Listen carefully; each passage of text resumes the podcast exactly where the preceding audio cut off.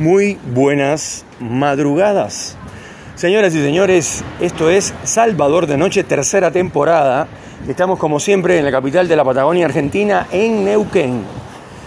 Está, es como que llueve pero no llueve, hace frío, pero ya después que ibas caminando, como yo que camino 20 cuadras, 30 cuadras y más, ya empieza, la sangre empieza a calentarse y entonces ya no tienes tanto frío pero esta mañana estaba muy frío y, así lloviendo, típico eh, día invernal. Así que bueno, siempre les comento sobre el clima, me parece que mm, es, importante, para, sobre todo para la gente que vive cerca, para los que viven en Japón, que ya de paso los saludo, la gente que me escucha en Tokio, Japón, esto es solamente como información, ¿no?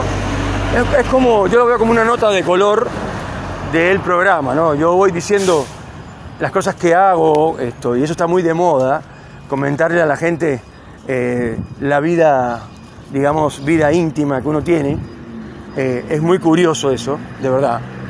Entonces, a la gente le gusta que le comenten sobre, sobre todo por aquello que dice, ah, yo, soy más, eh, yo pensé que eran diferentes, sin embargo, Salvador me cuenta ahí en Salvador de Noche, que yo lo escucho cada vez que puedo, y las cosas que dice son las mismas que me pasan a mí, solo que yo no las digo. Entonces, em, bueno, como ustedes saben, ya se lo, he dicho en otros capítulos, estoy sin trabajo, em, y bueno, como yo siempre digo, como se dice acá, buscar laburo es un laburo. Tiene que tener una disciplina, una organización. Por eso hice esos cursillos que hice para que la gente, eh, por lo menos no es que yo soy un catedrático eh, ni, tengo eh, la varita mágica para, para, ¿cómo es? Para la gente que se queda sin laburo, pero sí puedo aconsejarlos, guiarlos, eh, no sé si esa es la palabra, pero no importa. Em, y bueno, y siempre digo que me vean en TikTok en arroba Salvador de Noche todo junto, esa es mi dirección de TikTok. Ahí van a ver que también hablo sobre Neuquén, sobre los edificios de Neuquén, la historia de la ciudad, una ciudad que, está explotando en el sentido urbanístico y que como uno vive la cotidianidad, uno va, toma un café, sale, entra, compra una milanesa que antes costaba, eh, por decir algún ejemplo, ¿no? 50 pesos y ahora cuesta 150 pesos, eh, o un litro de leche que antes costaba 130 pesos y ahora cuesta 200 pesos, entonces, y el mismo litro de leche, ¿no? Eh, uno esto, olvida eh, esas cosas cuando escucha, por ejemplo, Salvador de Noche, donde Salvador también les cuenta a ustedes que a él le pasa lo mismo. Mal de mucho, consejo de tontos, ya lo sabemos. Pero es así, funciona de esa manera. Eh, volviendo a, digamos, a la cotidianidad, para decirlo de alguna manera, como yo decía antes, buscar laburo es un laburo. Entonces hay que estar organizado, hay que tener una, yo siempre sugiero que tengan una agenda, eh, una agenda convencional del siglo pasado, papel y, una virome, y esto, uno va ahí colocando los lugares que visitó, con quién habló, eh, hoy me entrevisté con el gerente de, tal compañía, mañana me entrevisté con tal otro y así. Así que eh, hoy yo estuve en dos lugares buscando trabajo. En uno ya había ido antes, eh, pero como me dijeron que el gerente ya no estaba más, entonces fui a hablar, con el nuevo gerente para que me tuvieran en cuenta. Y bueno, me dijeron que no, que el otro que va a volver, así que bueno, todo bien en ese aspecto.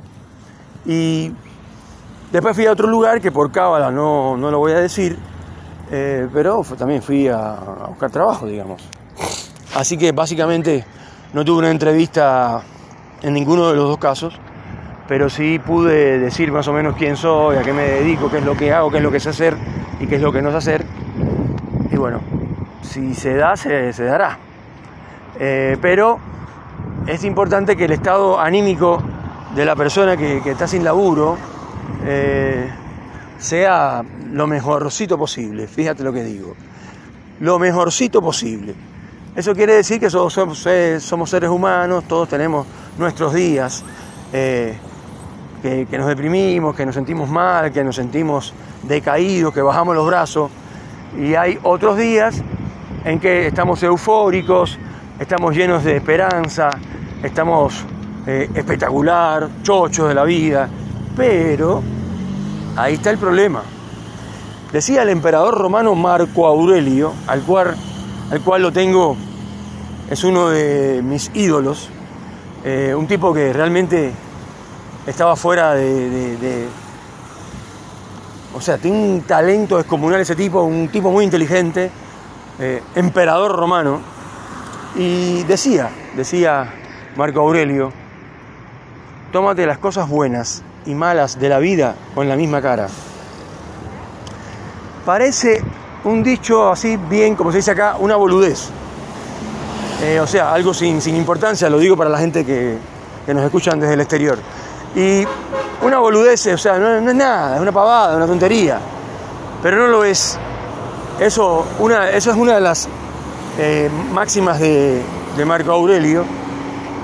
Y entonces viste que hay gente que ahora con el COVID, que fue, sí, el COVID sigue estando eh, y cada vez se intensifica más.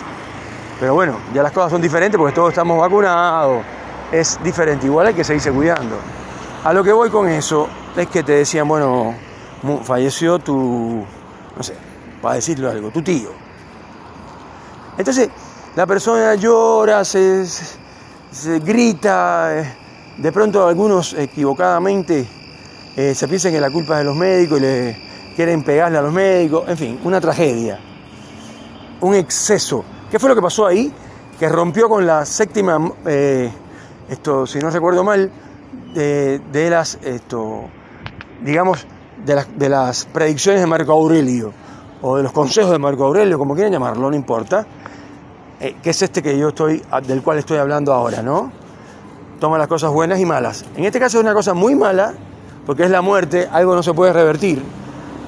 Ahora, la pregunta es, si vamos a tomarlo trágicamente, una noticia trágica, le estamos poniendo de la misma ficha o el mismo peso, o estamos tratando de apagar un fuego echándole combustible, o sea, un poco de nafta. ¿No? Entonces a mí me da la impresión, puedo estar equivocado, de hecho, los argentinos, comparados con los cubanos, que son los que yo más conozco, ¿no? Porque he vivido en ambos países y en ambos países he vivido un montón de años. Entonces, los argentinos son bastante más sobrios en este aspecto, son menos melodramáticos eh, y menos, digamos, intranquilos, no, sé cómo es, la, cómo es la palabra, ahora no me viene, pero encima estoy en la calle haciendo un programa en vivo, porque yo le digo en vivo porque escuchen eh, los motores de los ¿ves? tocan bocina, grita a la gente.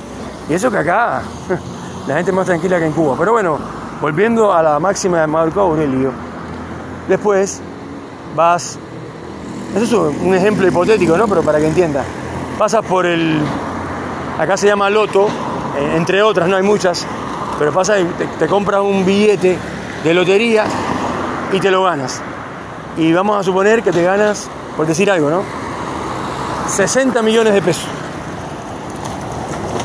Entonces la gente lo que hace, los muchachos que no se guían por este gran emperador romano, lo que hacen es esto, empezar a, gritar, eh, a saltar, a llorar pero de alegría, a decírselo a todo el mundo, me gané 60 millones de pesos, y lo gritan y no sé qué. Y resulta que ese exceso podría pasar algún, algún ladrón o alguien que ya, ya sabe quién que te ganaste 60 millones de pesos y capaz que terminas muerto o te roban el dinero o lo que sea, no importa. Es un ejemplo un poco al lado de los pelos, lo sé, pero es la idea de que no, uno no puede tomarse las cosas tan a la tremenda ni para un lado ni para el otro. Hay que buscar es difícil, es complicado, pero hay que buscar un equilibrio para que las, esto, las, viste, las, las ondas de la vida sean cada vez más, más pequeñas y se peguen a un centro. Y no que un día te ganas 10 millones, 100 millones de pesos y el otro día no tienes trabajo y no, no tienes ni para comer. Entonces, no es la idea. La idea es que eso quede en un ámbito del medio, la línea central, la línea vertebral, digamos, como la columna vertebral. Y así son la, la historia de la humanidad, siempre ha sido así. La gente se va a los extremos, tocan los extremos, entonces se complica la cosa de una manera increíble. Y bueno, por eso pasan las guerras, por eso pasan esto, las muertes, los suicidios y todo eso, porque son gente que simplemente se, se corrieron del centro hacia la izquierda, por decir algo, o hacia la derecha, y justamente eso es lo que no hay que hacer. Entonces, no es un consejo, no es una máxima para cumplir, pero, o sea, yo creo que yo puedo ir ahora mismo, me pueden llamar y decirme, mira, estamos muy interesados en trabajar con vos, vas a ganar un buen sueldo, no sé. Y yo escucho, ojalá y pase, ¿no? Y yo escucho, pero yo no digo, gracias, eh, buenísimo. No, yo no digo eso. Yo me quedo tranquilo, como si no hubiera pasado absolutamente nada. Tampoco hay que exagerar, ¿no? Pero bueno, ustedes me entienden. Y bueno, cuando pasa del otro extremo, de la tristeza, enfermedades, muerte, esto, no sé, se quemó tu casa y perdiste todo lo que tenías, esas cosas tan tristes que le, le pasan a los seres humanos a diario, con esta máxima de este gran emperador romano, yo creo que la gente puede aprender a manejarse eh, en un sentido más cercano a la columna vertebral o al centro neurálgico de la misma vida, ¿no? Así que bueno, esto vieron que en estos días he puesto ejemplo de gente que me llama a mí y me dice, escúchame, mañana eh, entras a, a trabajar ahí con un gasista para instalar, ¿viste? Para instalar tareas generales, pero de gas. Y entonces yo le dije, pero escúchame, esto es un chiste. O sea, ser gasista no es cualquier cosa, eso es un. Eh, eso hay que estudiarlo, eso es un oficio. Que hay mucha gente que ha ganado mucho dinero y ha vivido su vida de eso. Pero habría que aprender el oficio. Y bueno, algunos amigos se reían porque me imaginaban a mí con, una, con un encendedor. ¿Dónde? ¿Dónde que ¡Boh! explota todo? ¿Por qué? Porque eh, como dije en el capítulo anterior, siempre será mejor por lejos la silla que construya un doctor odontológico, o sea, un odontólogo, la silla que ese hombre construya siempre va a ser mejor que la dentadura que pueda hacer un carpintero. Eso ni lo duden, porque la especialización ha ocurrido a través de la historia de la humanidad. Entonces, no estoy denigrando al carpintero, pero, eh, o sea, lo que trato de decir, en otras palabras, es que es mucho más difícil tener, ser médico odontólogo que ser carpintero. Ahora tú me dices, no, pero conozco un ebanista, que no sé qué. Bueno, eso es otra cosa. Un especialista, un tipo que es como la, meca de, de, lo que se. de lo que pasa, digamos. Así que bueno, señoras y señores, esto es Salvador de Noche, tercera temporada, transmitiendo desde Neuquén en un vivo, o sea, yo lo hago en la calle, así, a lo bruto.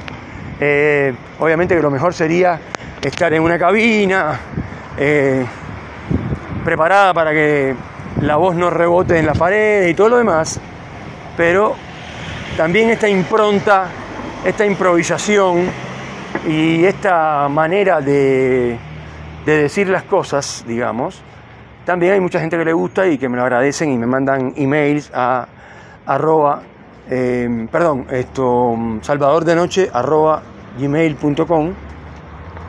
Mucha gente eh, me manda mensajes diciendo me gustó mucho el capítulo, Salvador, estoy de acuerdo con vos o no estoy de acuerdo con vos, etc. Señoras y señores, que tengan un buen día. Y bueno, hoy es jueves, la semana se está despidiendo, mañana es el mejor día de la semana. Hay gente que dice que no, obvio que no, pero para mí sí. Y eso es lo importante. Que tengan un buen día. Chao y sobre todo gracias por escucharme.